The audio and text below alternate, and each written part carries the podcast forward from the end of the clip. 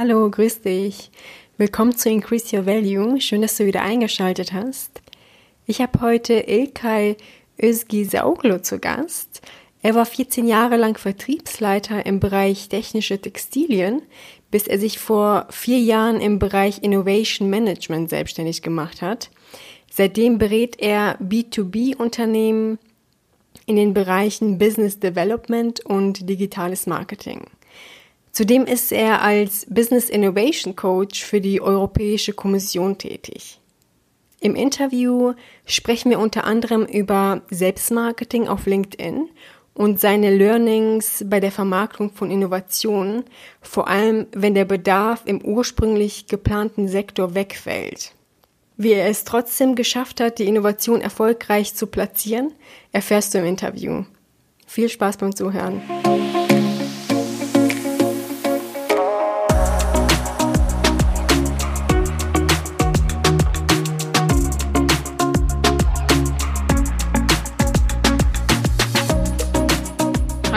Willkommen zu einer neuen Podcast-Folge. Heute habe ich Ilkay zu Gast. Ilkay, herzlich willkommen. Ja, vielen Dank, Melissa, dass ich die Gelegenheit habe, bei dir im Podcast meine Geschichte zu erzählen. Ich freue mich drauf. Sehr gerne.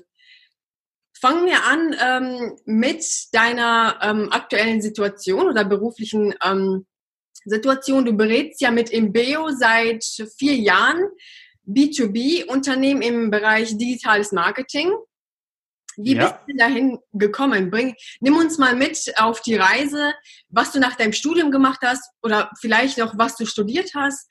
Und ähm, vielleicht gab es ja auch eine Wende in deinem Leben, das spreche ich auch äh, sehr oft sehr gerne an.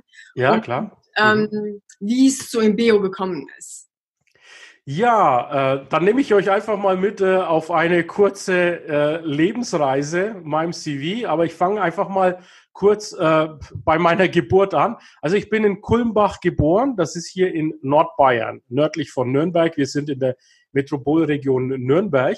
Meine Eltern sind damals als ja ganz traditionell Gastarbeiter nach Deutschland gekommen. Und ja, als äh, Kind ging ich dann in die Volksschule in Himmelkron, das ist also im Landkreis Kulmbach und bin da im Grunde genommen aufgewachsen, bin ins Gymnasium in, in Bayreuth und dann habe ich eigentlich jetzt nicht äh, das klassische Studium gleich angehängt, ja. Menesa, sondern ich bin äh, gleich in die Ausbildung rein. Also vom Elternhaus her, zwei arbeitende Eltern, war es jetzt nicht so, dass, äh, dass ich jetzt noch ewig den Eltern auf der Tasche legen wollte, sondern wollte so schnell wie möglich ins Berufsleben einsteigen.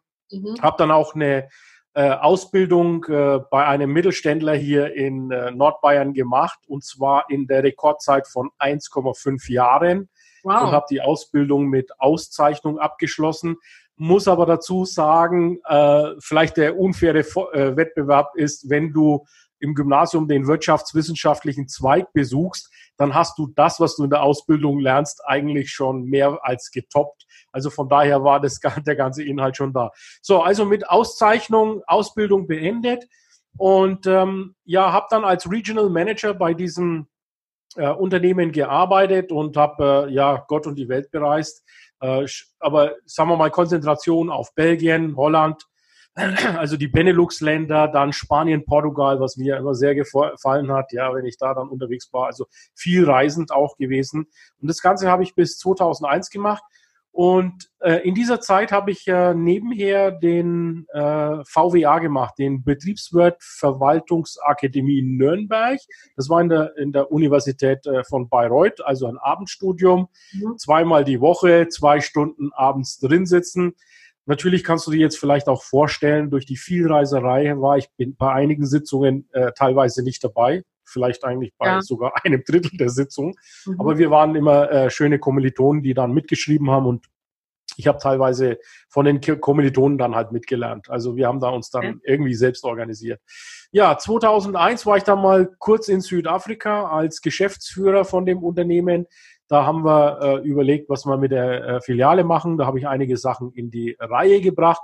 Und als ich dann 2002 zurück bin, bin ich äh, in den anderen Bereich und habe die äh, Vertriebsleitung übernommen und habe das dann bis November 2015 gemacht. Mhm. Und du sprachst ja jetzt die vier Jahre Selbstständigkeit an. Also ja. im November 2015 habe ich mich dann äh, selbstständig gemacht mit meine äh, ja, Beratungsfirma Imbeo.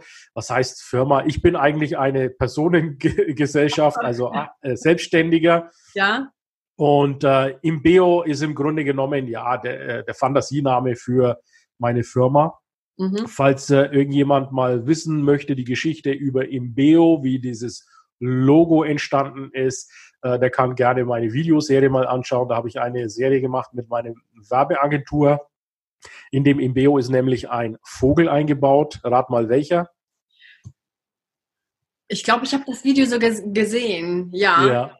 Der heißt Beo. Das ist ein indischer Vogel. Ja. Und ist sehr sprachgewandt. Also der kann okay. sogar schneller äh, lernen als der Papagei. Jeder glaubt immer, der Papagei sei der Schlauste, aber es okay. gibt ein Beo, der ist noch schlauer. Äh, hier geht es aber jetzt weniger um die Intelligenz als vielmehr um das Beo im, im Beo und dass der Vogel eben über Grenzen hinweg denkt. Also Aha, so kam, okay. kam dieser Vogel da in das hinaus quasi, ja. Genau.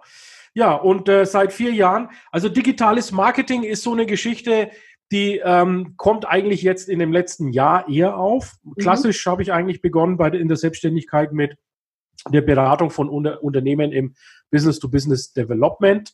Das heißt, ich habe Klienten, für die ich äh, die Märkte aufbaue beziehungsweise ja, betreue äh, durch Akquisition und Marktpositionierung äh, etc. pp. Ist eigentlich ein Vertriebsjob, kann man sagen. Okay und ähm, ja, recherchiere den Markt und äh, baue eben die Markt, äh, Vertriebskanäle auf äh, etc. pp. Äh, was ich noch mache, ich bin auch äh, Coach bei der Europäischen Kommission, ein Business Innovation Coach. Ja. Ich äh, berate Beneficiaries heißt das, also geförderte Unternehmen, ganz speziell Startups und Mittelständler, die eine Innovation beantragt haben, also zur Förderung beantragt haben. Ja. Das sind häufig sehr kluge, geniale Köpfe mhm. haben aber mit der Vermarktung ein bisschen Schwierigkeiten und da werde ich dann gerufen und mich kann man dann bis zu drei Tagen, äh, äh drei Tagen in Phase 1 und in Phase 2 bis zu zwölf Tagen engagieren und dann helfe ich diesen Unternehmen ja beim Business Development was immer wieder eine ganz äh, total spannende Geschichte ist. Denn äh, Innovation besteht immer, Nesa, aus zwei Elementen. Die eine Element, das eine Element ist die Kreativität, also ja. erstmal die Innovation auf die Beine zu stellen. Aber der, das zweite Element, wo es dann richtig oft hapert, ist das Liefern. Also das Mobilisieren, das Netzwerken. Und da helfe ich den Unternehmen eben im Markt äh, ja, unterzukommen. Ich bin jetzt diese, diesen Monat habe ich wieder ein Assignment und zwar in der schönen Toskana. Da freue ich mich schon drauf. Oh, ja. Da werde ich dann also von München nach Florenz fliegen. Mhm. Und äh, auch die LinkedIn-Gemeinde, falls die heute hier mit zuhört, ja. äh, grüße ich an der Stelle LinkedIn Dach TV, ja, unsere Gruppe. Also ich nehme ja. euch auf die schöne Reise nach Florenz mit. Ach, sehr schön. Ähm, du hast viele Themen schon angesprochen, die ich auch im Laufe unseres äh, Gesprächs ansprechen werde, nochmal, ähm, um ja. in die Tiefe zu gehen. Mhm. Ähm, Thema Netzwerk, Thema Social ähm, Media, also soziale Plattformen, welche Rolle das spielt auch für die Vermarktung. Da mhm. könnten wir jetzt äh, nochmal rein äh, einsteigen, weil du meintest, okay, ein wichtiger Bestandteil ist die Vermarktung des Unternehmens, der Startups. Genau. Ähm, welche Rolle spielt da LinkedIn, die sozialen Plattformen?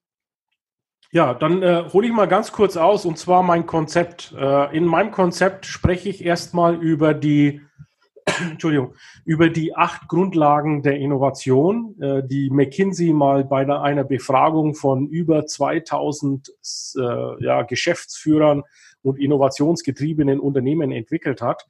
Und ähm, auch in meiner Praxis, deshalb äh, dieses Modell finde ich tatsächlich diese Elemente immer wieder. Mhm. Ähm, das geht los beim, äh, beim Aspire. Also willst du mit die, was willst du mit dieser Innovation erreichen? Äh, meistens ist es natürlich Wachstum des Unternehmens. Und es zieht sich dann eben äh, gliedrig durch, aber wir gehen jetzt nicht im Einzelnen auf die einzelnen Glieder ein. Ja. Bis zu dem Thema äh, Grundlage Nummer sieben ist Extend und Grundlage Nummer acht ist Mobilisieren. Und Extend heißt im Grunde genommen, wenn du dann deine Innovation äh, beschleunigt und äh, skaliert hast, dann musst du natürlich auch gucken, das in die Netzwerke reinzubringen. Also Netzwerk zum Beispiel eben Kundenkreis oder Netzwerk Institute, äh, Universitäten, mhm. was auch immer notwendig ist, um diese Innovation äh, ja, zum Erfolg zu verhelfen und mobilisieren natürlich dahingehend, dass ich die Mitarbeiter mobilisiere, dass ich das Netzwerk mobilisiere, um diese Innovation dann auch von dem Kreativprozess in den Lieferprozess reinzubekommen, in die Umsetzung reinzubekommen. Und jetzt ist die Frage, wie kann ich Netzwerke gestalten? Und ich muss dir ganz ehrlich sagen, ich bin so begeistert von LinkedIn ja, dass ja. ich ähm, auch täglich auf LinkedIn äh, unterwegs bin. Ja. Äh, ich würde mal sagen, wahrscheinlich in Deutschland einer der führenden äh, Business-Influencer mhm. und versuche über LinkedIn ein Netzwerk an innovationsgetriebenen Unternehmen aufzubauen. Ich bin ja sehr stark spezialisiert auf Faserverbundwerkstoffe, thermische Isolation, die Anwendung finden im Automobilbereich, im Luftfahrtbereich äh, oder auch in der Schwerindustrie, wie zum Beispiel Öl, Gas, Petrochemie. Da werden diese Materialien im Leichtbau und bei der Energieeffizienz eingesetzt. Und es ist ja nun, nun mal so, man hat ja ein gewisses Netzwerk, man ist immer in einer Bubble drin und die LinkedIn, das LinkedIn-Netzwerk gibt dir die Möglichkeit, auf jeden Fall aus deiner eigenen Bubble mal rauszukommen und in neue Netzwerke einzutauchen. Das äh, geht aber nicht von heute auf morgen, sondern man muss da konsistent dranbleiben und sein Netzwerk sehr strategisch auch ausbauen. Ich habe also ein Netzwerk aufgebaut auf LinkedIn, das an die 12, 12.000 ja, Follower reicht mittlerweile, wovon 9.000 aus der Industrie sind äh, in LinkedIn, also ein phänomenales, äh, phänomenales äh, Publikum, ich habe mehr Besucher auf meinem Profil als jede andere Composite-Messe beispielsweise. Ich habe mehr Engagement äh, als in jedem anderen Berufs- oder äh, Fachverband. Ähm, und von daher bin ich sehr, sehr bullish für LinkedIn. Mhm. LinkedIn gehört ja jetzt auch Microsoft. Und Microsoft hat ja noch viel, viel vor mit dem LinkedIn. Ich gehe davon aus, dass LinkedIn äh, ich gehe sogar so weit, schreib dir das auf, druckst dir gerne aus, äh, dass LinkedIn die einzige soziale Netzwerkplattform sein wird auf dieser Welt, die noch existiert. Vielleicht wird auch LinkedIn irgendwann mal Microsoft übernehmen. So bullisch bin ich mit LinkedIn. Woran machst du das fest? Ähm, ganz einfach an dem, an dem Interesse, an dem wachsenden Interesse der Menschen ja. äh, in den professionellen sozialen Medien. Also bisher gab es ja Facebook, es, gab, es gibt YouTube, äh, Twitter, Instagram, all diese Dinge, aber das ist alles eher so im privaten Bereich angesiedelt ja. oder im Medienbereich. Also guck dir Twitter an, ja, wenn der äh, der amerikanische Präsident äh, auf Twitter was postet, dann ist es ja meistens eine Einbahnstraße. Er postet was und dann reagieren zwar 100.000 Menschen, aber äh, ist, da findet ja nicht wirklich ein Dialog statt und der Lerneffekt äh, geht auch meist gegen Null.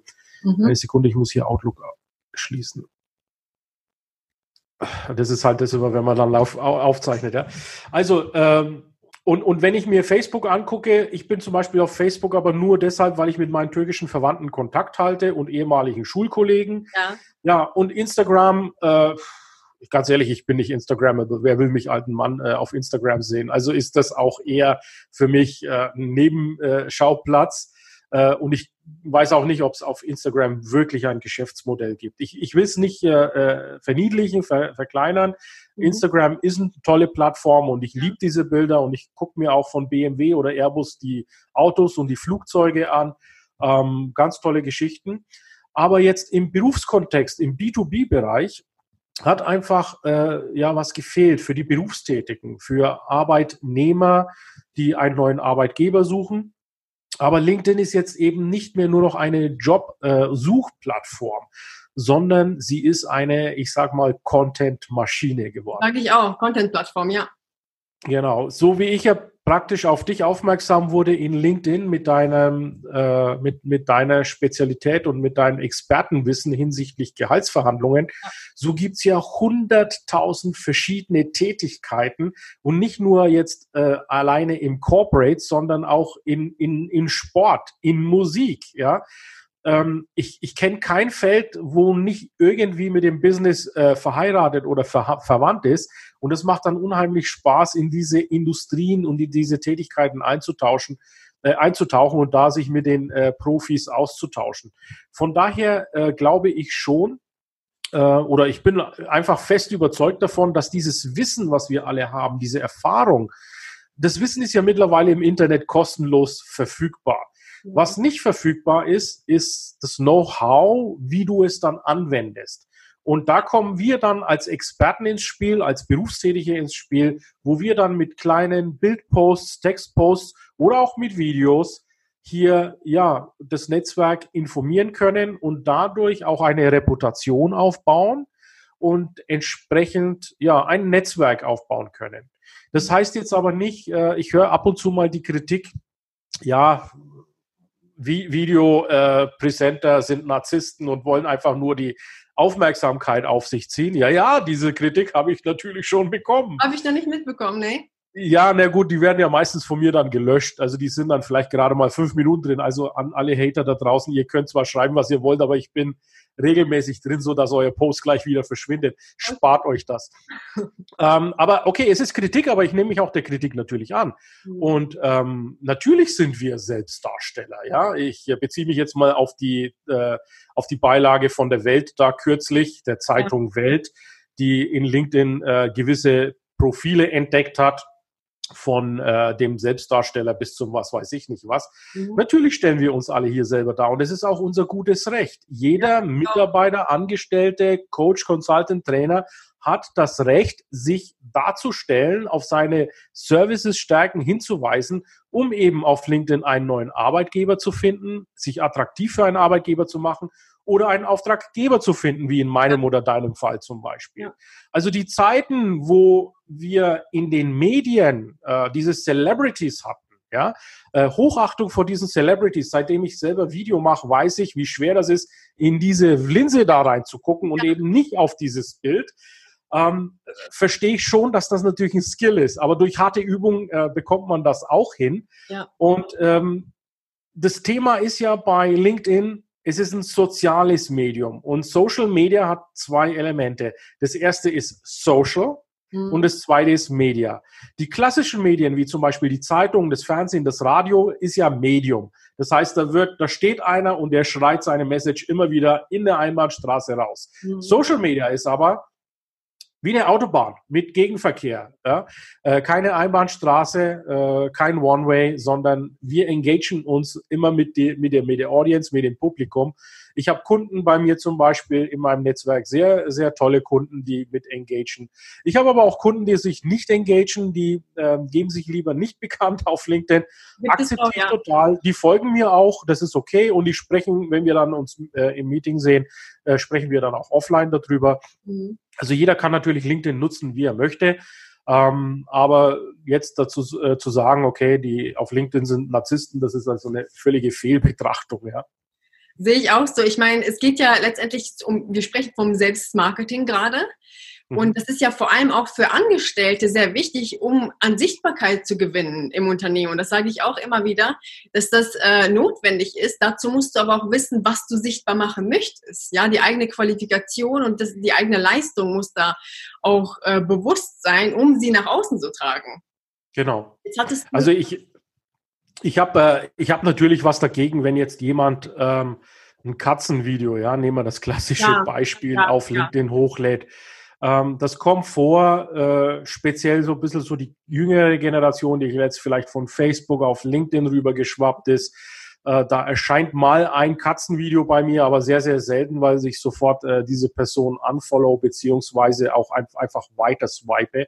Mhm. Und äh, für die Zuseher, die jetzt noch nicht so äh, Social Media affin sind, diese Social Medias haben ja künstliche Intelligenz und die verstehen dann, wenn man sich mit einem Post nicht äh, auseinandersetzt und auch kein Interesse zeigt, keine Reaktion zeigt, kein, kein Kommentar zeigt, dann merkt sich das die künstliche Intelligenz und, und zeigt dir sowas dann auch nicht mehr. Stimmt. Das heißt, mein Feed in LinkedIn ist äh, wirklich frei von Katzenvideos, tanzenden Vorfeldmitarbeitern auf äh, den Flughäfen. Ich habe keinerlei politische Aussagen in meinem Feed, sondern wirklich nur Business und äh, das ist das, was ich wirklich an LinkedIn schätze. Und meine 12.000 äh, Connections ersten Grades, es gibt ja den ersten, zweiten und dritten Grad. Mhm. Erster Grad, das sind alles wunderbare Menschen. Also ganz tolle Menschen, überhaupt keine Hater, äh, äh, keine unvernünftigen Menschen drin. Da kommt auch nie so ein Kommentar. Wenn so ein Kommentar kommt, dann ist es meistens aus der dritten Reihe von Leuten, die dich gar nicht kennen oder dich ja. gar nicht auf dem Bild, Bildschirm hatten. Aber die haben dann meistens auch mit sich selber ein Problem, finde ich. Ja, also ja, die, die outen sich mit so einem Kommentar, wo ich sage, Mensch Junge, äh, guck doch mal, Arbeitgeber schauen hier zu, Auftraggeber schauen hier zu. Gestern ja. war so ein Fall, beim Kollegen, da ist ein ehemaliger Mitarbeiter, sorry, wenn ich es jetzt wirklich nehme, von der Deutschen Bahn, mhm. ehemalig aber, ja, vielleicht hat die Deutsche Bahn den auch deshalb raus. Also der, der, äh, der macht die Welt verrückt, ja. Also das muss nicht sein. Haltet euch da bitte zurück. Ja, ja. Guter Punkt. Das ist mir auf LinkedIn auch nicht so oft aufgefallen, diese Hater-Kommentare mhm. oder unverschämte Kommentare. Die halten sich in Grenzen. Ich hoffe, das bleibt so. Ja, wird so bleiben. Ja? Weil, LinkedIn, äh, weil LinkedIn macht ja da auch sehr viel. Es gibt zum Beispiel die LinkedIn Help. Also wenn es ja. in irgendeiner Form ein Problem gäbe, einfach LinkedIn Help melden und diese Person blockieren. Ich habe bisher von den 12.000 äh, äh, Connections noch niemanden blockiert. Aber wenn natürlich so ein Kommentar kommt, dann blockiere ich auch jemanden. Aber bitte vorher melden, weil das sind meistens, mir nächster habe ich festgestellt, auch Fake-Accounts. Das erkenne ich daran, dass das Profilfoto nicht echt ist. Mhm. Das erkenne ich daran, dass ich keine gemeinsamen Verbindungen mit dieser Person habe. Mhm. Und wenn du mal kurz ins Aktivitätenfeed reingehst, was ich als LinkedIn Premium-Mitglied ja machen kann, ja. dann siehst du, dass diese Person einfach nur da ist, um Unruhe zu stiften. Und solche Leute bitte gerne melden und dann blockieren. Äh, was macht dann LinkedIn? LinkedIn kann sogar unangekündigt äh, deinen, dein Profil löschen. Oder sperren. Also oder? wenn das sehr häufig vorkommt, beziehungsweise die eleganteste Art und Weise, wie das die Social Medias machen, die legen einfach einen sogenannten Shadow drüber. Das heißt, er merkt gar nicht mehr, dass er gar nicht mehr sichtbar ist. Er macht zwar seinen Blödsinn weiter, aber er merkt es gar nicht, dass es keiner mehr sieht. Okay, okay. Ja. ja, ich bin gespannt auf deine Prognose. Ja. Und ähm, du sagtest ja, dass du 14 Jahre in der äh, ein Team geführt hast. Äh, ja. Wie groß war dein Team? Wie viele Mitarbeiter ähm, hattest du? Ja, ich hatte also zwölf direkte Mitarbeiter und die bestanden also aus Außendienstmitarbeitern, die teilweise vom Homeoffice remote gearbeitet haben, bis zu Außendienstmitarbeitern, die äh, ja im, in der Department, in der Abteilung waren. Dann natürlich Indienstmitarbeiter, Sachbearbeiter. Und ich hatte auch indirekt nochmal so um die acht äh, Handelsvertreter, die auch an mich berichtet haben, beziehungsweise in den Tochtergesellschaften waren und ja fachlich zumindest an mich berichtet haben. Also sagen wir mal summa summarum 20 äh, Personen, wobei ähm, der, der Experte würde sagen, wow, das ist viel zu viel für zum Führen eines Teams. Das Team sollte nicht mehr als sechs Personen haben. Ja, ich, ich kann das verstehen, äh, äh, solche, äh, solche Aussagen, aber ich sag mal, wenn du ein Vertriebssystem aufgebaut hast und das Vertriebssystem robust läuft, kannst du auch 20 Personen führen weil ich bin sehr stark äh, von meinem Leadership-Style her ähm, auf ja, das Führen mit Zielen bedacht gewesen. Also ich habe ein Mitarbeitergespräch am Anfang des Jahres geführt, wo wir die Ziele miteinander ver ver äh, ja, verhandelt haben. Und dann habe ich gesagt, okay, das, das haben wir jetzt äh, vereinbart und dass diese Ziele waren in, natürlich im Rahmen der Unternehmensziele und äh, auch der Unternehmensstrategie, die wir auch beeinflusst haben, äh, down-up, sage ich mal, nicht nur top-down. Das war das Schöne an dem Unternehmen, dass wir die Freiheit hatten, die Sparte zum Beispiel auch selber etwas zu gestalten in der Form. Und das hat uns auch sehr viel Motivation gegeben. Also das Führen mit Zielen kann ich jedem empfehlen, der in etwas äh, wettbewerbsintensiven Umfeld ist, beziehungsweise in chaotischen Märkten unterwegs ist, wo man jetzt nicht unbedingt so in Funnel-Systemen, Automatisierung arbeiten kann, wo man einfach sich seinen Weg durch den Dschungel äh, des Marktes finden muss. Äh, gerade unsere Kunden im Automotivbereich zum Beispiel ist es häufig schwierig. Versuch mal bei BMW den Ingenieur zu finden, der gerade an der Abgasanlage des Dreier BMWs die Nachbehandlung bearbeitet. Also das ist schon, ein, äh, schon eine, eine Herausforderung. Die findest du nicht so leicht. BMW hat äh, in München um die 3000 Konstrukteure, mhm. vielleicht sogar noch mehr. Ja, also äh, und dann versuch mal den zu finden, der gerade dieses Aggregat entwickelt. Das ist schon teilweise schwierig. Was war denn dein größter Erfolg in den 14 Jahren Teamführ in der Teamführung? Ja, ähm, ich sag mal, mein Erfolg ist es ja nicht, sondern es ist ja immer ein Teamerfolg. Ähm, ich ja. muss dazu sagen, als ich ähm, dann eben 2002 angetreten bin, war in dieser Sparte, ähm, sagen wir mal, das Umsatzlevel noch, ja, das war schon achtstellig, aber wir wollten ähm, das auf jeden Fall äh, wachsen, äh, den Bereich, weil da waren äh, ziemlich hohe Investitionen im Millionenbereich getätigt worden und die Maschinen lagen äh, sagen wir mal, waren nicht ausgelastet. Mhm. Von einer Einschichtauslastung wollten wir das dann hochfahren auf drei Schichten. Traum wäre vier Schichten gewesen. Das haben wir dann geschafft, ja. Also eine Nadelfließproduktion. Wir haben dann auch geschafft, in diesen Jahren sogar weitere äh, Kapazitäten aufbauen, die wir auch ausgelastet haben. Mhm. Und auf was ich besonders stolz bin, ist, wir hatten eine Innovation, die, bevor ich in diese, äh, in diese Abteilung kam, äh, einen Innovationspreis hatte und ein, ein super, tolle, äh, super tolles Produkt. Also da geht es um Glasfaser mit einer metallischen Beschichtung. Mhm. Kein Binder, gar nichts drin. Mhm. Und wir hatten das aber, oder, oder es war einfach nicht möglich, diese Innovation in den Markt zu bringen. Und da habe ich mich mal festgebissen und habe gesagt, das kann ja nicht sein. Hier ist mhm. investiert worden und aus gutem Grund eine gute Innovation. Also da hat das Thema Liefern gefehlt einfach und habe mich jetzt äh, neben dieser Auslastung dieser äh, textilen Maschinen um diese Innovation gekümmert, um diese Beschichtung. Und wir haben es dann auch geschafft, dass die dann am Ende ausgelastet war, diese Produktion.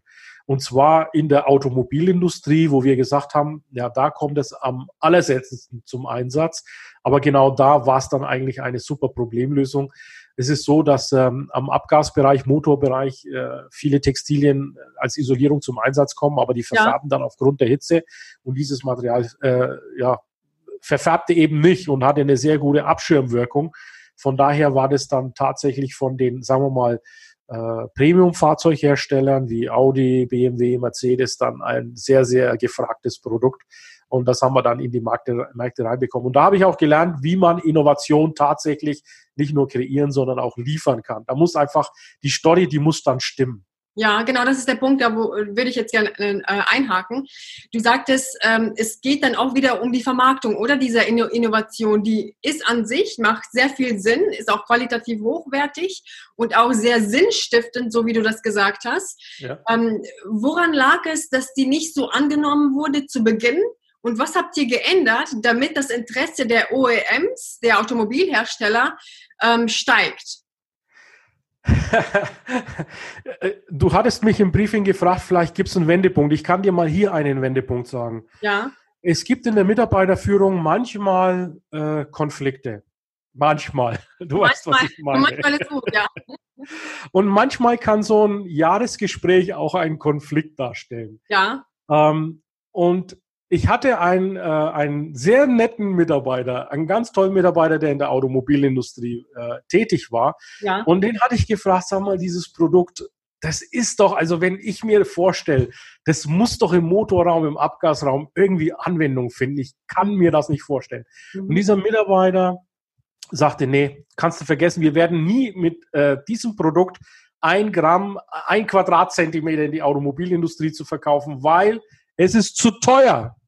Ja, okay. Und wer, und wer mich kennt, äh, der weiß, das ist eine Provokation ohne Ende und ich werde das Gegenteil beweisen. Damit war das Ding in der Prioritätsstufe ganz oben, neben der Auslastung der, der anderen Anlagen eben. Das, das mussten, mussten wir natürlich auch machen, das haben wir auch gemacht. Aber ich habe dann gedacht, okay, ich lasse das so nicht stehen. Wir haben da investiert, das ist so viel Geld und viel Energie in der Entwicklung reingegangen, weil die Entwicklung hat ja gesagt, ich habe meinen Job erledigt. Die Kreativphase ist rum. Wir haben äh, den, äh, den Ramp-up durchgeführt, die Nullserie durchgeführt, die Anlage ist bereit, jetzt musst du nur noch Kunden finden. Ja. Was man hätte vielleicht früher machen sollen ist, und das sage ich auch allen innovationsgetriebenen Unternehmen, denkt bitte nicht den, an den Markt erst, wenn das Material und die Produkte äh, aus der Maschine kommen, sondern viel, viel früher. Nimmt den Kunden schon anfangs mit, äh, damit der Kunde, sobald dann die Anlage läuft, möglicherweise ja. schon erste Tests durchgeführt hat und das Produkt validiert hat. Also äh, Learning Nummer eins, auf jeden Fall in der Prioritätsliste nach oben schicken, ja, und nicht die Innovation als etwas ansehen. Ich habe da eine Innovation ähm, und mache damit PR, weil ich einen Innovationspreis auch dafür gewonnen habe. Das ja. reicht einfach nicht. Das ist alles schön und gut, diese, diese Awards und, und, ja. und diese äh, Anerkennung in den Märkten. Aber am Ende brauche ich kaufende Kunden. Der Bedarf muss ich, vorhanden sein. Und, und, dann muss ich gucken, dass ich das äh, wirklich in den kaufenden Kunden reinbekomme. Learning Nummer zwei war, es hat sich im Grunde genommen ein spezielles anwendungs- und entwicklungsorientiertes Team um dieses Produkt gekümmert. Mhm. Und, und da muss ich jetzt mal wirklich äh, ein, äh, wie sagt man, Lanze brechen, Schwert brechen für den Vertrieb. Mhm. Manchmal ist es wirklich besser, auch eine Innovation in den Vertrieb überzugeben und nicht in der Technik mehr zu belassen. Weil die, die technikorientierten Menschen, die Ingenieure, ja. die äh, gucken sich gerne mal immer die Grenzen und die Nachteile und, und, und die wollen kein Risiko eingehen. Mhm. Der Vertriebler ist ja eher jemand, der gerne mal die Grenzen testet, vielleicht mal auf die Grenze geht, vielleicht mal einen Meter hinter die Grenze, weil er will ja einen Auftrag, einen Abschluss machen. Und äh, das haben wir dann auch gemacht. Wir haben gesagt, lass uns mal diese Innovation mit all seinen Schwächen trotzdem mal in den Bereichen, wo wir im Kopf glauben, da geht das nicht rein, mal versuchen. Und siehe da, in, in diesem Versuch haben wir dann auch festgestellt, dass die Innovation auch andere Vorteile bietet.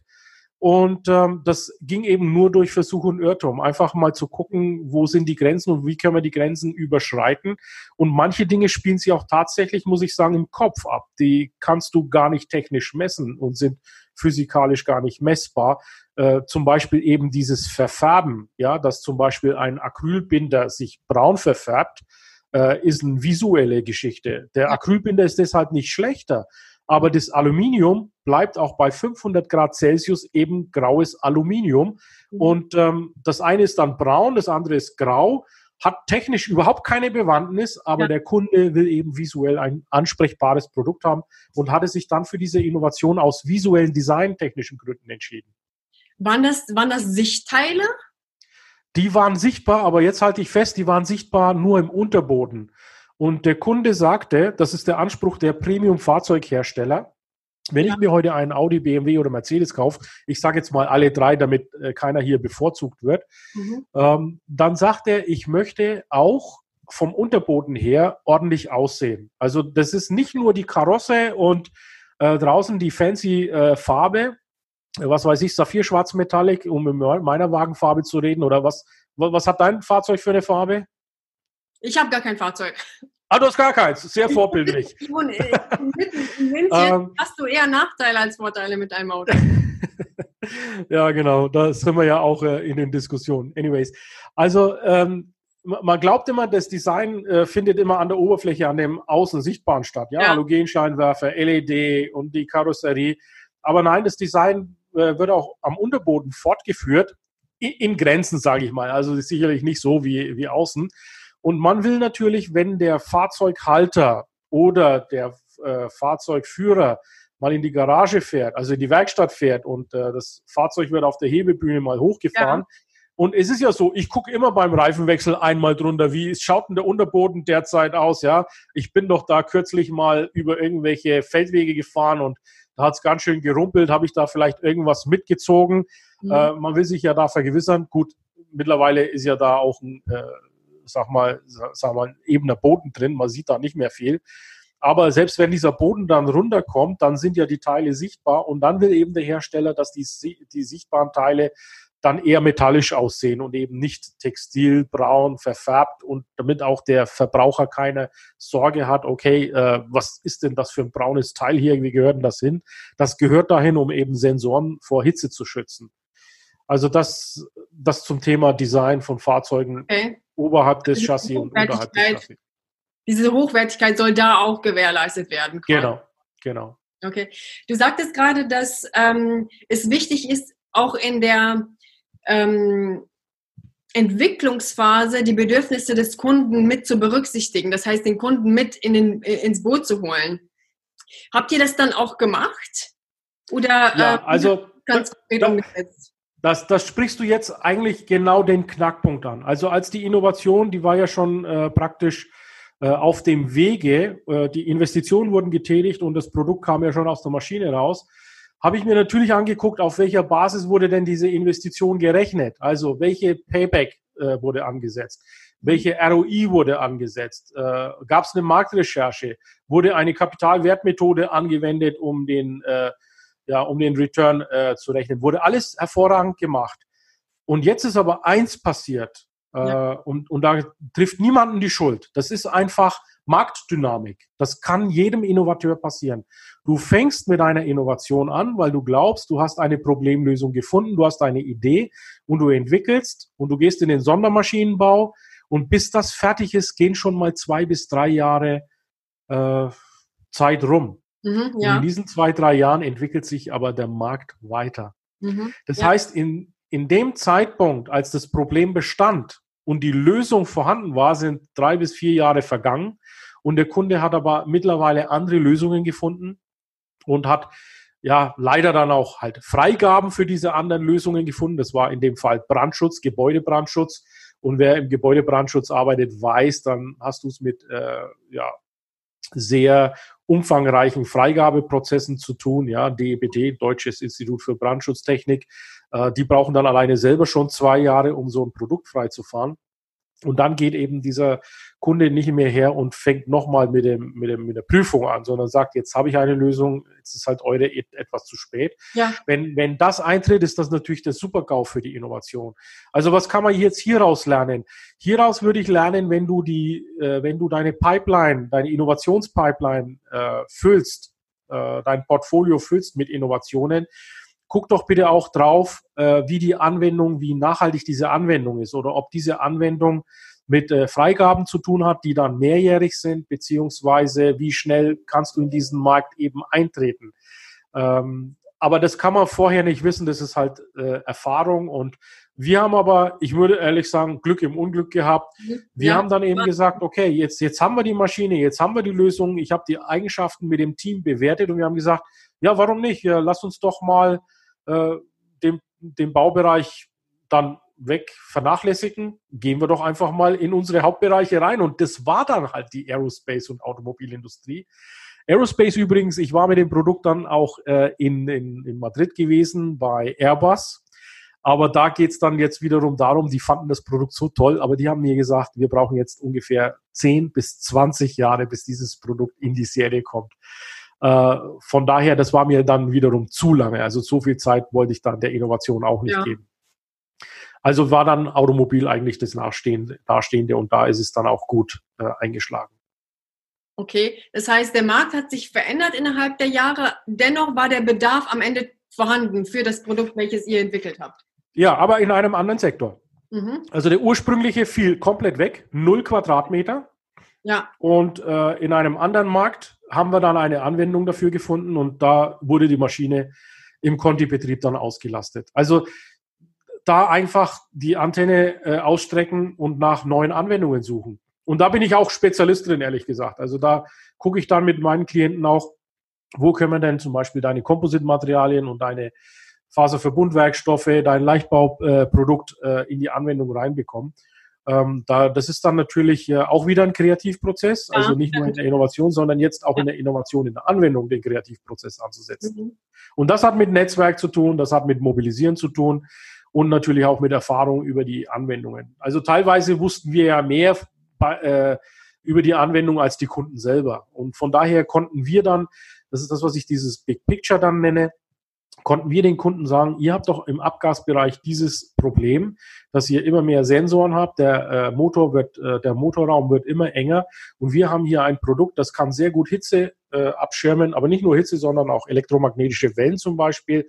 Ja, und dann staunen die Kunden, ja, dass aus einem Textil äh, sowas machbar ist, weil die meisten äh, Automobiler sind ja eher in der Metallwelt verhaftet. Ja, ja, spannend. Also habt ihr tatsächlich Glück im Unglück gehabt. Da spielt ja auch Transferdenken eine wichtige Rolle, so dass du dann auf Alternativen kommen kannst. Korrekt. Die dann quasi ähm, ja anbieten kannst dem Kunden. Ja, spannend. Ähm, jetzt nochmal zurück zu deiner Führung. Du sagtest, einmal im Jahr hast du ein äh, Gespräch geführt, also am Anfang des Jahres äh, Ziele definiert, was ich äh, persönlich sehr, sehr wichtig finde äh, für mhm. beide Seiten. Mhm. Fand dann äh, im Laufe des Jahres wöchentlich so ein Feedback-Gespräch statt oder wie hast du das äh, organisiert mit deinen Mitarbeitern? Ja, gut. Also ich war ja viel auch mit, also das, nehmen wir erstmal die Gruppe der Außendienstmitarbeiter. Äh, das ist am einfachsten. Mit den Außendienstmitarbeitern bin ich natürlich häufig zu A-Kunden. Also das sind äh, 20 Prozent äh, unserer Kunden waren A-Kunden, ja, laut Pareto. Die habe ich regelmäßig gemeinsam mit den Außendienstmitarbeitern besucht und während dieser Besuche hast du natürlich immer die Möglichkeit, Briefing, Debriefing-Gespräche äh, zu, äh, zu führen. Und da haben wir uns natürlich immer äh, gegenseitig auch äh, Update gehalten. Also äh, für die, die Remote Work und Home Office und Außendienst immer kritisch sehen, ja, wenn du aber äh, permanent mit dem Außendienst außen im, im Feld agierst, ist das überhaupt kein Problem. Also kannst du Homeofficeler und Außendienstmitarbeiter sehr, sehr gut und begeistert führen. Mhm. Ja, und im Büro hast du ja tagtäglich äh, Vorgänge, ja. Also wir haben sicherlich nicht jeden einzelnen Fall durchdiskutiert. Ähm, also ich bin alles nur kein Micromanager. Mhm. ähm, also der Mitarbeiter genießt natürlich schon sehr starke ähm, autarkes, selbstständiges Arbeiten. Ähm, einige können das gut, einige brauchen halt eher den Halt und die Rückversicherung, das kann man dann ja auch geben. Also es gab jetzt kein, sagen wir mal, wöchentliches Gespräch als solches. Das war eher so eine interaktive Geschichte. Ich habe auch selbstorganisierende Teams, Key Account Teams eingeführt und habe gesagt, okay, die Ziele haben wir vereinbart. Wir hatten auch ein paar äh, Teamziele. Wir arbeiten einfach an den Zielen. Und da bin ich genauso Mitarbeiter dann gewesen wie die Kollegen eben auch. Bei mir hast du eigentlich nie gespürt, dass ich jetzt hier der große Boss bin oder so, sondern ich habe immer gesagt, wir haben die Ziele und lass uns an den Zielen arbeiten. Und ähm, ja, dann, dann ziehen die Leute, finde ich, auch gut mit. Okay, also Kommunikation auf Augenhöhe. Ja, Ja, klar, klar gäbe es mal die eine oder andere Sache, wo ich dann halt zwischen A und B dann entscheiden musste und dann musste dann halt der Mitarbeiter, der für A ist, äh, sich mal dem beugen, dass B leider in dem äh, Teil Vorzug hat, aber immer dem Ziel untergeordnet. Jetzt kann man natürlich sagen, ja, aber ich sehe das Ziel, kann man auf dem Weg erreichen. Und der andere sagt, ich kann aber das Ziel mit dem Weg äh, erreichen. Äh, dann, dann spielen halt andere Dinge wie Ressourcen eine Rolle oder die Gesamtstrategie des Unternehmens oder, was in unserem Fall war, wir waren vier verschiedene Geschäftsbereiche und da gab es dann manchmal auch Überlappungen. Also dann musste ich natürlich als Führungskraft das große Ganze dann auch sehen, ja. Und äh, konnte vielleicht gewissen Dingen dann nicht zustimmen und musste dann halt anders äh, organisieren. Aber im Großen und Ganzen ist das, ist das okay. Okay. Was war dir denn ähm, bei deinen Mitarbeitern besonders wichtig? Worauf hast du sehr viel Wert gelegt und was schätzt du an Mitarbeitern, wo du sagen würdest, okay, der ist überdurchschnittlich und der ist, ähm, bringt Spitzenleistung, sage ich mal? Also die Top-Performer zu, äh, zu den Performern und äh, den, ja, sagen wir mal, die, die das Tagesgeschäft so machen, ja? Mhm, genau. Also zum einen war mir immer wichtig, dass jeder Mensch erstmal gesehen wird. Also äh, egal, ob er Top-Performer oder, oder, oder weniger Performer ist. Ich, ich weiß auch nicht, ob diese, äh, diese Theorien, die Adidas zum Beispiel hat, ja, die ja. ranken da ihre Leute ganz brutal äh, oder die McKinseys und Beratungsunternehmen dieser Welt, die dann äh, diese Philosophie fahren, up or out. Äh, das kannst du im Mittelstand eigentlich gar nicht machen. Und gerade zu Zeiten, wo Fachkräftemangel und Talentmangel vorherrscht, noch viel weniger. Viel wichtiger war es einfach, die Teams so zusammenzubauen, dass im Ganzen, da waren dann halt in jedem Team, habe ich darauf geachtet, ein Top-Performer dabei. Der hat halt gezogen, sage ich mal, die anderen mitgezogen. Mhm. Aber natürlich haben die Top-Performer auch immer so das Problem, äh, die schießen ja gerne das Tor und äh, brauchen aber jemanden, der ihnen den Stallpass liefert. Mhm. Und äh, das ist im Team wichtig, dass jemand den Ball aufnimmt und den Stallpass an den Top-Performer schiebt, damit er das Tor schießen kann, also in dem Fall den Auftrag holt. Mhm. Also ich kann nicht sagen, der Top-Performer schafft das eins, äh, äh, alleine, schafft er nicht. Ja? Äh, es ist immer ein Team da. Und das Team setzt sich ja dann auch intern fort, ja, in der Produktionsabteilung, Qualitätssicherung, äh, äh, in, der, in der Entwicklungsabteilung. Wenn die Entwicklungsabteilung nicht da ist und eine Lösung entwickeln kann, dann kann der Top-Performer im Vertrieb machen, was er will. Wenn er keine Lösung hat, wird er äh, auch kein, äh, kein Tor schießen können und keinen Abschluss holen können. Wie, wie also was, was habe ich jetzt an Mitarbeitern geschätzt? Ich habe an Mitarbeitern geschätzt äh, die Ehrlichkeit. Das war teilweise sehr natürlich unangenehm, aber, aber ich habe ich hab gehört. Mhm. Ähm, was habe ich noch geschätzt? Äh, strukturiertes Arbeiten gefiel mir immer ganz gut. Also wenn jemand äh, strukturiert, äh, sagen wir mal, so ein Case aufgebaut hat, wir hatten dann so Anwendungskarten, äh, wo wir Druck, Medium, Temperatur, äh, das Problem beschrieben haben und die Lösung dazu. Also das strukturierte Arbeiten hat mir immer gut gefallen.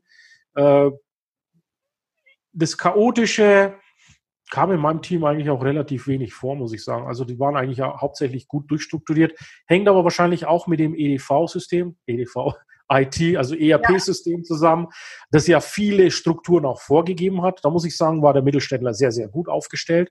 Also von daher sind ja Prozesse entsprechend auch in der IT abgebildet.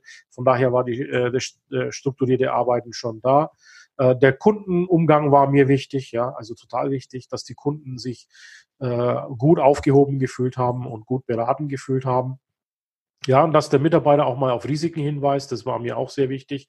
Ja, und dass er auch mal Fehler eingesteht, ähm, also nicht Fehler verdeckt. Ähm, das, das Verdecken ist immer total schwierig, ja. Ich meine, wir sind in Unternehmen und Unternehmer und Fehler passieren nun mal, gerade beim Arbeiten.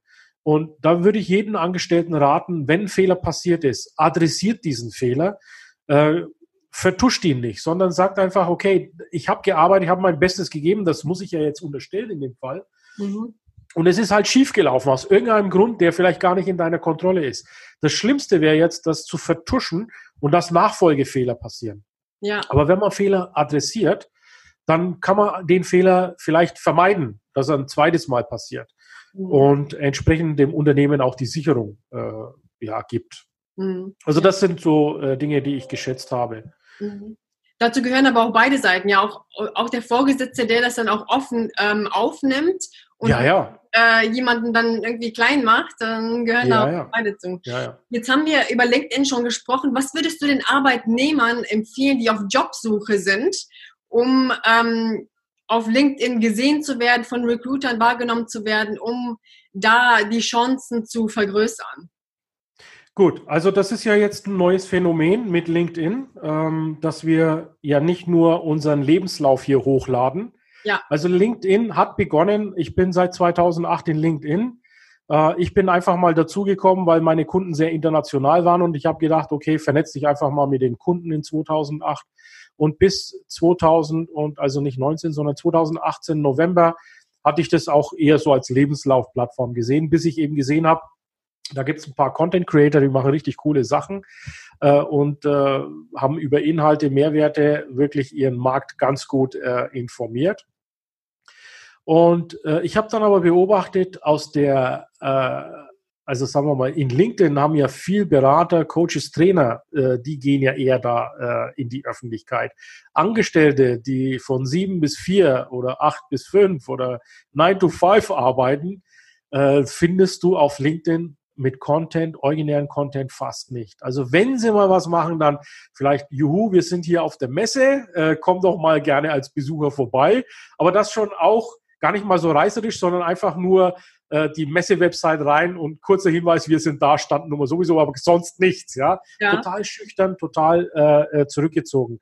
Ich verstehe das, ähm, weil natürlich jeder Angst davor hat, wenn ich mich jetzt auf LinkedIn zu offensichtlich zeige mhm. äh, und mein Wissen teile, das könnte auch strategische Probleme äh, mit sich ziehen oder was denkt denn mein Arbeitgeber äh, über mich, wenn ich dann jetzt auf einmal mich expose? Mhm.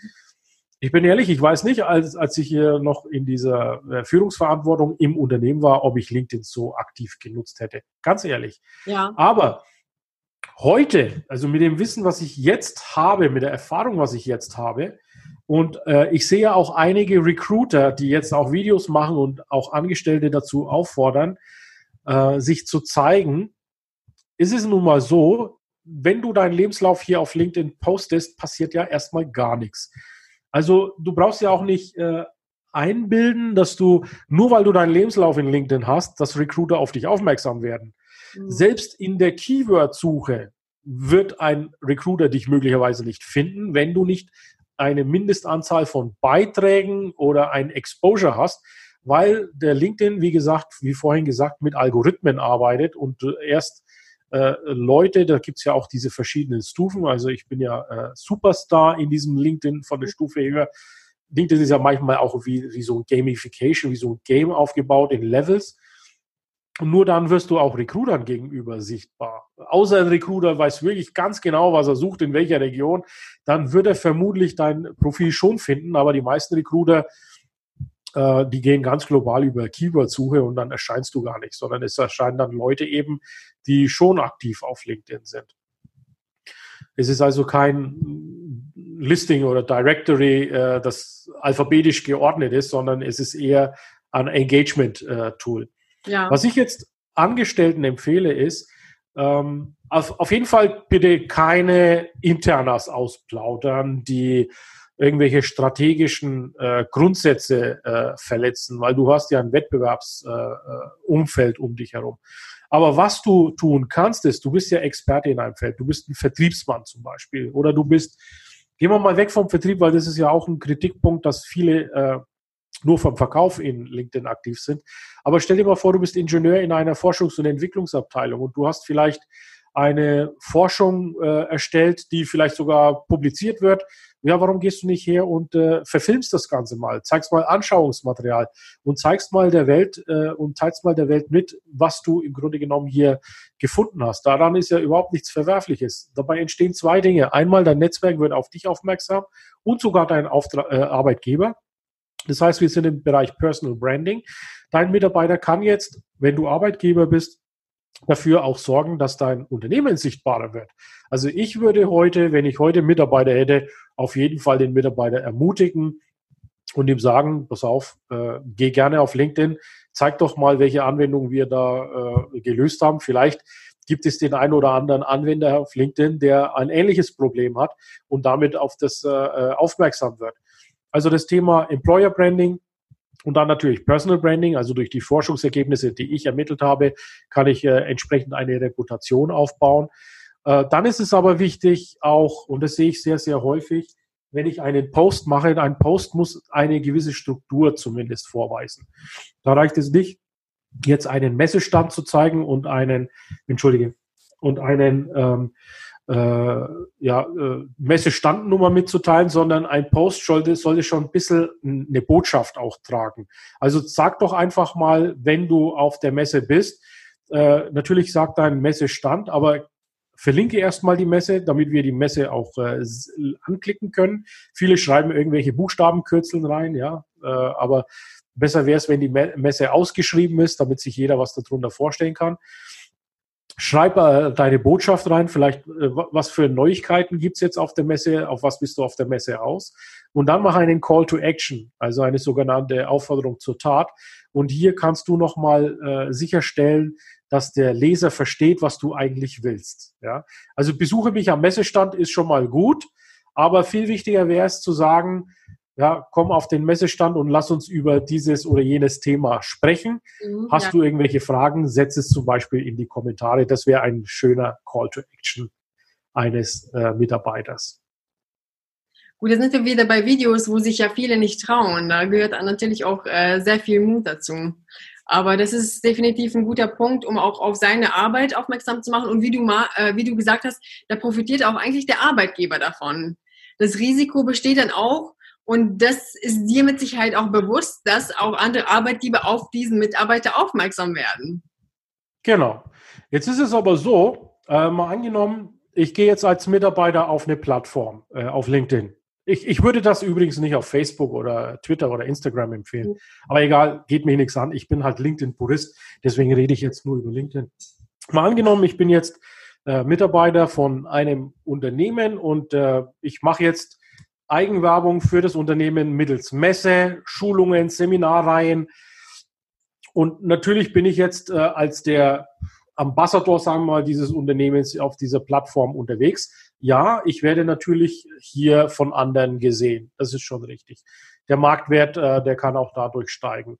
Jetzt als Arbeitgeber habe ich ja immer zwei Optionen. Entweder ich lebe immer in der Angst, dass mir die Leute abwandern.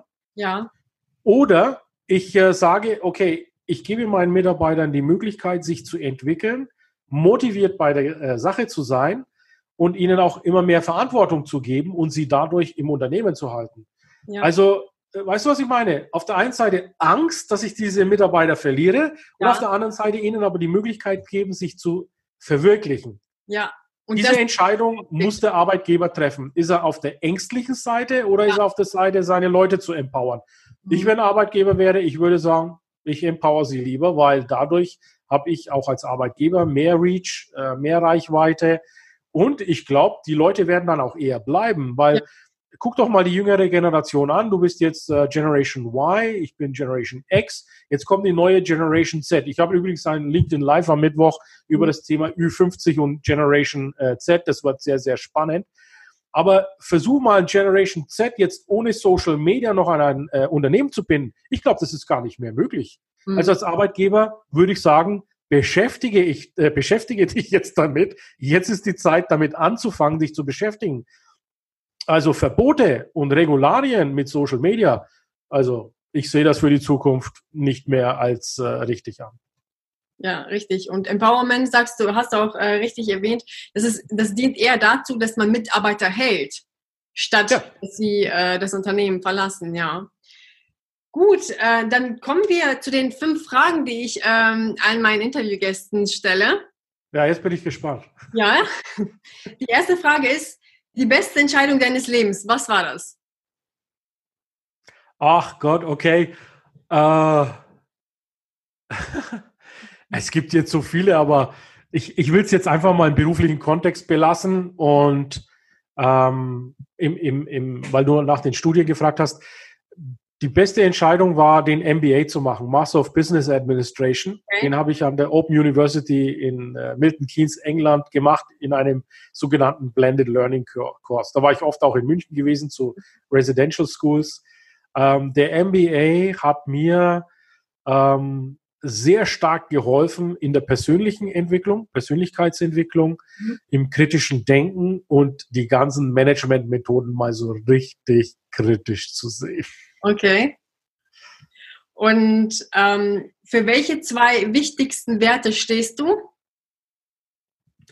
Ehrlichkeit. Also ich versuche immer auch jetzt hier vor der Kamera so zu sein, wie ich bin. Mhm. Äh, natürlich trifft ich manchmal vielleicht beim Fachchinesisch so auf diesen Monolog ab und vielleicht der Oberlehrer, weiß ich nicht, aber ich versuche schon eher authentisch zu bleiben. Ähm, also Ehrlichkeit ist mir total wichtig. Ähm, und Zuverlässigkeit wäre vielleicht noch das, der nächste Wert. Also ich, ich mag total zuverlässige Menschen. Mhm. Äh, ich, ich glaube auch, dass erfolgreiche Menschen zuverlässige Menschen um sich herum, ja. äh, haben wollen, weil der Erfolg, das ist ja dieser Eisberg, dieses Eisbergprinzip. Ja, du siehst ja. ja. beim Erfolg immer nur die erfolgreiche Seite. Aber was unter dem Wasser alles geschieht, ja, diese Rückschläge, diese Arbeit, ich meine, alleine jetzt hier dieser Podcast, äh, wir mussten den ja krankheitsbedingt mal äh, kurz verschieben, ja. aber wir sind dran geblieben und ziehen ihn durch. So, jetzt habe ich heute ein bisschen leicht, äh, bin ich leicht angeschlagen, aber die Disziplin erfordert es einfach, die Tätigkeiten zuverlässig durchzuführen. Und Zuverlässigkeit schätze ich sehr. Stimmt. Ja, ist ein guter Punkt, was äh, erfolgreiche Leute betrifft. Du, so kommst du ja auch gar nicht weiter, wenn du, äh, wenn es dir an Zuverlässigkeit mangelt. Ja. ja. Ähm, der nächste, die nächste Frage, was ist dir besonders wichtig, was du nur mit Geld haben kannst? Oha. Jetzt muss ich echt überlegen. Ja, mach das. Was wäre mir wichtig, was ich nur mit Geld haben kann? Was ist dir wichtig, was du aktuell hast, was du auch nur mit Geld haben kannst? Ach so, was ich schon habe, was ja. ich nur mit Geld ja. habe. Ja. Ja, mein Sechszylinder BMW dann. Echt? Sorry, ich meine, äh, Frau, Kind, Enkelchen kann ich ja nicht kaufen. Nee. Äh, Freundschaft kann ich nicht kaufen. Also wenn es wirklich nur materiell ist, nee. dann liebe ich meinen Sechszylinder. Der Punkt ist ja auch wieder, dass viele äh, Geld mit materiellen Sachen ähm, verbinden. Aber wir okay. hatten ja auch über LinkedIn auch über Erlebnisse gesprochen. Da hast du auch kommentiert, dass du das ähm, Ach so. Erlebnisse ja. dich glücklich machen. Ja, natürlich jetzt. Äh, ja, natürlich, da hast du schon recht. Das ist, äh, das kommt natürlich vorm Sechszylinder. Das Reisen. Also, wenn ich Geld zur Verfügung habe und reisen kann nach Florenz und ja. Dubai und, und, und, und, Istanbul, dann, dann, äh, dann gebe ich lieber das Geld. Das verpufft dann in der Reise, aber in die Reise aus, weil die Erinnerungen und die Erlebnisse, die man hat, die sind unbezahlbar. Okay, ja, dahingehend natürlich äh, immateriell die Erlebnisse, das Gefühl, ähm, ist beim Reisen gut angelegtes Geld. Ich, ich dachte, du meinst eher wirklich ein materielles äh, Gut. Nee, ja. Das ist das, was dir so in den Sinn kommt und das war dann dein, dein BMW. Ja, ja. Äh, nächste Frage. Was würdest du zuerst im gesellschaftspolitischen Bereich ändern, wenn du die Macht dazu hättest? Ich würde Frauen bitten, äh, mehr Content zu produzieren.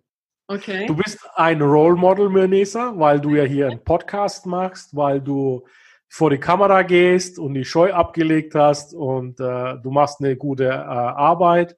Ich glaube, du bist auch eine, eine, gesuchte Beraterin in dem Bereich.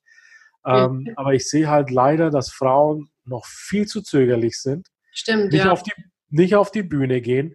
Sorry, liebe Damen, aber raus aus der äh, Rolle und wirklich mal in die Offensive nicht immer nur sagen, ja, die Männer, die Männer, die Männer, mhm. sondern ihr seid jetzt mal gefragt. Und da, da hätte ich jetzt tausend Beispiele, aber da machen wir lieber einen eigenen Podcast draus, ja. wo ich sage, liebe Frauen, ähm, geht doch mal in die Offensive rein, ja, so wie Menesa, so wie Natalia, äh, was weiß ich, Silke äh, Glab, ja, die total coole Videos hier auf LinkedIn machen und posten.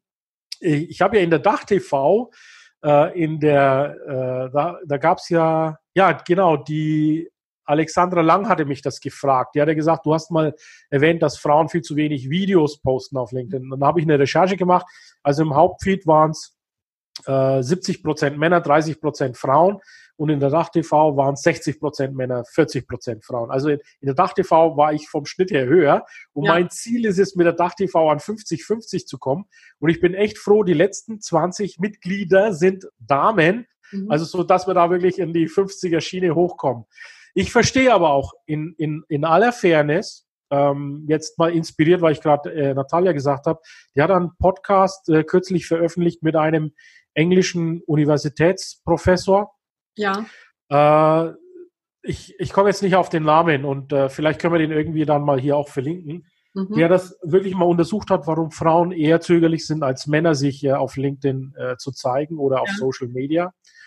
Und ähm, das hängt wieder mit diesen negativen Kommentaren zusammen, dass äh, Frauen wohl Angst davor haben, mehr Angst als Männer, äh, negative Kommentare zu bekommen, also ah, dieses ja. FOPO, Fear of Public Opinion. Mhm. Und da rufe ich bitte auch jeden nochmal auf, wenn, wenn du siehst, eine Frau postet was, ähm, dann ist das eine, eine geniale Geschichte. Supportet das. Kein ja. Mensch ist perfekt. Äh, auch äh, Menesa hat ja mal gesagt, oh, was mache ich falsch? Ich habe bei einem Post, was weiß ich, hast du 5000 Views gehabt, beim nächsten nur noch 200 oder 300. ja. Das habe ich gar nicht äh, verstanden. Und deshalb finde ich ja diese äh, TV-Gruppe äh, so gut von dir, Dach-TV-Gruppe, dass man sich da auch austauschen kann, wenn man irgendwie merkt, okay, irgendwas stimmt da nicht. Liegt es an mir, an dass ich irgendwie etwas ähm, im Algorithmus nicht berücksichtigt habe oder was ist ja. Also erstes Nein, nicht an dir, sondern zweitens am Algorithmus ja. Und, und, und das ist das. Also bitte nicht aufgeben, aber da gibt es eben Techniken und gewisse Dinge, die man beachten muss, wie eben der Hook, da war, das war bei dir eine ein problematische Geschichte. Ja. Die Botschaft hat gefehlt und der Call to Action und dann ähm, scrollen die Leute halt durch zum Beispiel. Mhm. Aber das kann man erlernen, das ist Erfahrungsgeschichte. Es soll euch nicht davon abhalten, euch Damen auch äh, guten Content äh, zu machen.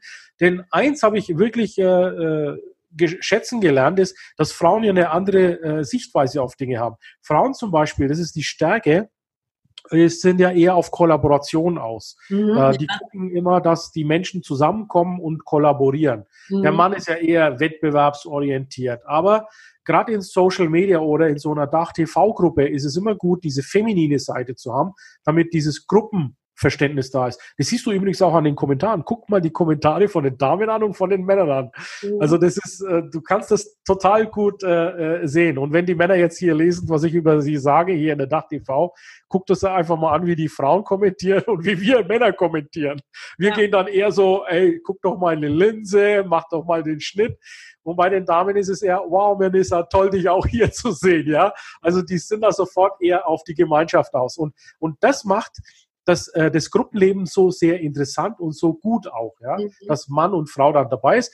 Also die, die Kommentare der Männer sind natürlich auch wertvoll und stichhaltig, aber die Gemeinschaft ist ja genauso äh, wichtig. Ja, also ich finde auch, dass wir uns sehr gut ergänzen können. Das ist ja das, woraus, woraus Das ist von der Natur so vorgesehen. Richtig, genau. So, letzte Frage. Was würdest du tun, wenn du unsichtbar wärst? oh, du stellst Fragen heute. Wenn ich unsichtbar wäre. Ich würde im Flughafen in den Flughangar gehen, äh, weil ich ja viel fliege, ja. Ja. Äh, und würde mal gerne sehen, wie diese Gasturbine gewartet wird. Echt? Ja, ich komme ja so nicht rein. Die lassen mich nicht rein. Ich habe schon alles probiert. Ich bin Statusflieger, ich kenne Piloten, ich kenne Flughafenmitarbeiter, aber du kommst in diesen Flughangar nicht rein. Ja, spannend. Ich würde, wenn ich unsichtbar wäre, in den, in den Flughafenhangar reingehen und mir die Flugzeuge anschauen. Ja, sehr cool. Dann noch die letzte Frage. Wo findet man dich, wenn man äh, sich mit dir connecten möchte? LinkedIn, klar? Auf, auf jeden Fall LinkedIn, ja. Auf jeden Fall LinkedIn. Ich habe natürlich auch eine Webseite www.imbeo.de. Mhm. Äh, da kannst du auch im Impressum meine äh, E-Mail-Adresse finden, meine Telefonnummern finden. Ihr könnt mich gerne anrufen. Ja, also äh, Google, gib mich in, in, Google ein, dann findest du meine ganzen Videocasts und Podcasts, demnächst auch ja. einen hier. Ja. Ich bin ziemlich öffentlich. Sehr gut. In Ordnung, dann ähm, sind wir auch schon fertig mit dem Interview. Ich danke dir ganz herzlich für die ganzen Inputs, war sehr spannend. Und ja, dann tauschen wir uns weiterhin auf LinkedIn aus. Ja, vielen Dank, Melissa, und danke für deinen Einsatz auch bei der Tag TV. Und ja. ähm, nimm mal ruhig bei der Challenge 4 jetzt teil. Ja, ja mache ich. Mach da geht es um den Greenscreen. Oh, okay. Ja, ich bin gespannt. Ich, bin, ich war tatsächlich in der letzten Zeit nicht so aktiv, in den letzten paar oh. Wochen, aber ähm, ich werde mich da jetzt äh, sehr stark engagieren. Wunderbar. Freue mich drauf. Ich auch. Bis demnächst. Ja, tschüss. Tschüss.